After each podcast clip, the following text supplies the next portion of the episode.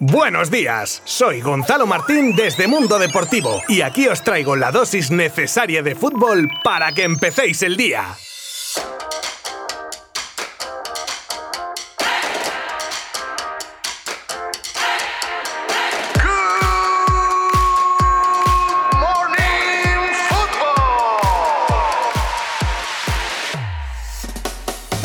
El Fútbol Club Barcelona ya tiene su triplete esta temporada y todo gracias al equipo femenino de fútbol comandado por Luis Cortés. Y es que este año las chicas han ganado absolutamente todo y con una superioridad abrumadora en muchas ocasiones. Lo de la liga es algo de récord. La Champions con una autoridad, vamos. Y la copa que ganaron ayer domingo pues no fue un camino de rosas, pero ante un 4-2 poco hay que discutir. Se enfrentaban Barça y Levante en el estadio de Butarque y delante de 4.000 espectadores, algo que me congratula que vaya sucediendo y que ojalá pueda convertirse en algo normal la próxima temporada. Ojo, sin perder el norte hasta que la pandemia no esté liquidada del todo, que en ello estamos, pero todavía queda un poquito más. Los goles de Patrick Guijarro, Alexia Putellas y Marta Torrejón, los tres en la primera media hora de partido dejaba a las levantinas casi al borde del abismo y al Barça casi campeón. Pero comenzó la segunda parte y se dio un poco la vuelta a la tortilla. El Levante empezaba a despertar y Alba Redondo en el 59 y Vanini en el 67 metían un poco de canguelo en el cuerpo a las azulgranas, aunque sacaron su orgullo de campeonas y en el minuto 73 Alexia Putellas de nuevo conseguía su doblete particular y sellaba definitivamente la victoria culé, ya que ese gol fue una losa demasiado pesada anímicamente para las chicas del Levante, que fueron unas dignas rivales. Pero este año era el año de las chicas de Luis Cortés, que han arrasado allí donde han ido, y a partir de hoy comenzarán unas merecidísimas vacaciones, como en el colegio, que si sacabas buenas notas te pegabas un verano de AUPA. Bueno, pues imaginaros todo el equipo que ha sacado matrícula de honor. Así que, nuestra enhorabuena.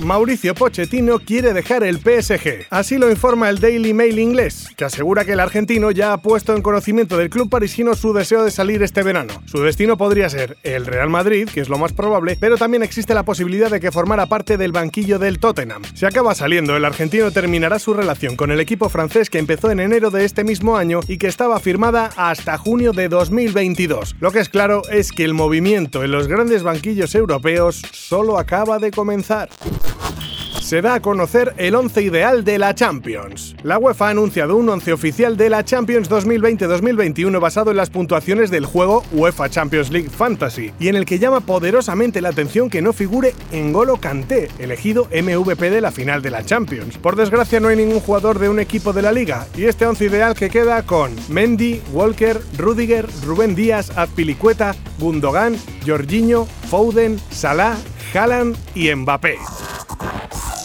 El futuro de Cristiano lo ha desvelado Georgina. Está claro que en el futuro de CR7 él no dice ni mu, pero lo que es su familia, aunque solo den su opinión, como hacía su madre hace unas semanas diciendo a unos aficionados lusos que Cristiano volvería a Portugal. Bueno, pues de madre a pareja, esta vez ha sido Georgina Rodríguez la que habló y de una manera muy contundente sobre el futuro del portugués, muy como aquella famosa foto de Neymar y Piqué. Ella ha dicho también un rotundo se queda. Parece ser que el hecho de haberse clasificado in extremis para la Champions, siempre que al presidente de la FIFA no no se le crucen los cables, claro, y el cambio de entrenador con la llegada de Allegri habrían hecho que CR7 haya tomado esta decisión. Ahora ya fuera del calcio, Cristiano tiene otro gran reto para este verano, como es el de defender el título de campeones de Europa conseguido en 2016 con su selección.